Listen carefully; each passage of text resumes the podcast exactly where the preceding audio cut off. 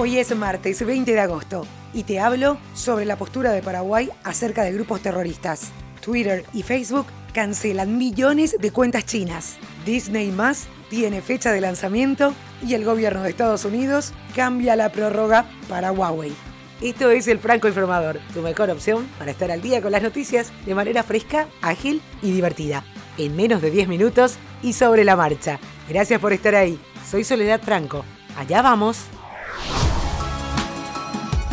El gobierno de Paraguay reconoció como grupos terroristas globales a Hezbollah, Hamas, Al-Qaeda y el Estado Islámico, según anunció el ministro del Interior Juan Ernesto Villamayor.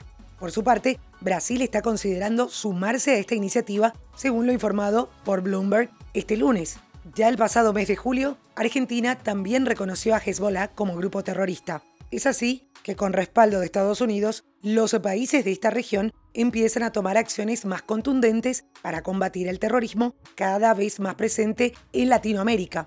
Según estimaciones, Hezbollah recibe cerca de 30 millones de dólares al año de sus actividades en América Latina, y ese dinero es destinado a mantener la estructura militar y a financiar actividades en el Líbano.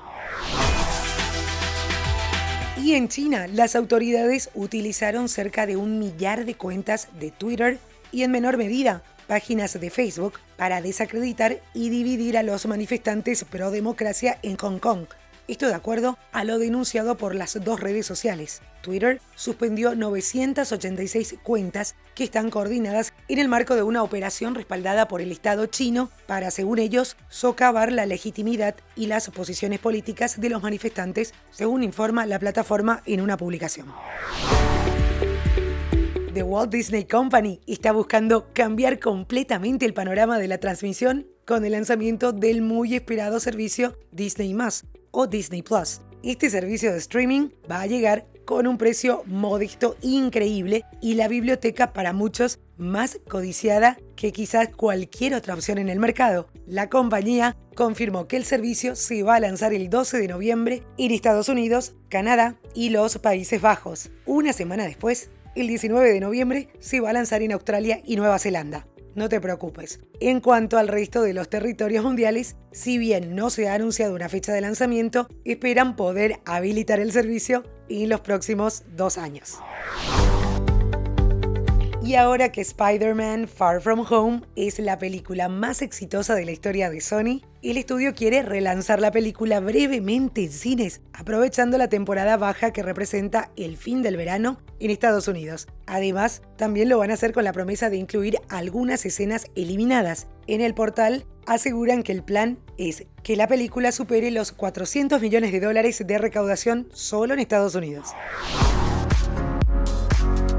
El ferry totalmente eléctrico más grande del mundo, llamado E-Ferry Ellen, realizó su primer viaje conectando los puertos de Sobi y Finshaw en islas del sur de Dinamarca. El barco es capaz de transportar 30 vehículos y 200 pasajeros y es alimentado por un sistema de batería de 4.3 megawatts.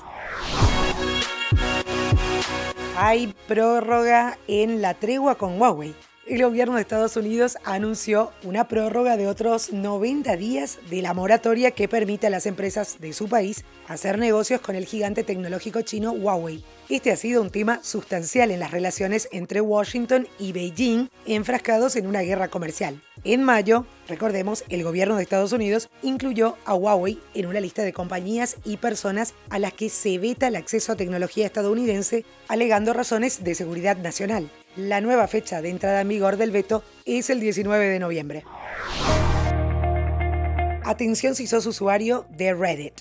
Durante el fin de semana comenzaron a circular rumores y especulaciones en esta red social y los usuarios se preguntaban qué podrían significar mensajes crípticos en ARPAN, una nueva comunidad de Reddit. Hoy la red social corrió la cortina anunciando Reddit Public Access Network. Por eso R para PAN, un experimento de una semana en el que los usuarios pueden publicar videos en vivo. Las lecciones que Reddit aprenda de este experimento probablemente lo van a ayudar a desarrollar una opción permanente de transmisión en vivo en el futuro cercano y así estar acorde con las tendencias mundiales.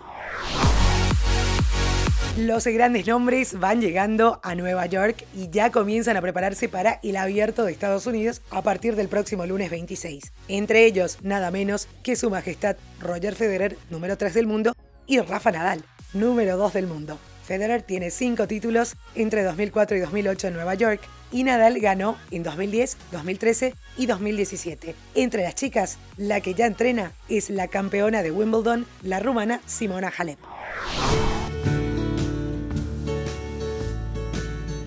Terminamos con música y vamos un poquito retro. Luego de siete años de ausencia, el gran Neil Young confirmó que piensa publicar un nuevo disco con Crazy Horse titulado Colorado y llegará en octubre.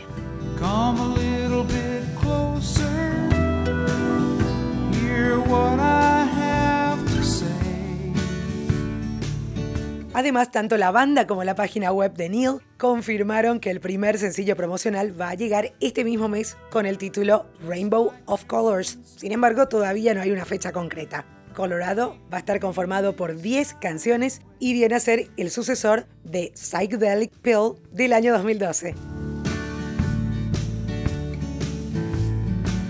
Esto es todo por hoy. Ya estás al día con la información. Te recuerdo que podés seguirnos en las redes sociales, arroba francoinforma en Twitter, francoinformador en Facebook e Instagram. Además, tenés los links de cada una de las noticias en la página web www.francoinformador.com. Si te parece que a alguien más puede interesarle estar al día en menos de 10 minutos, recomendanos, que es la mejor manera de seguir creciendo. Hasta cada momento.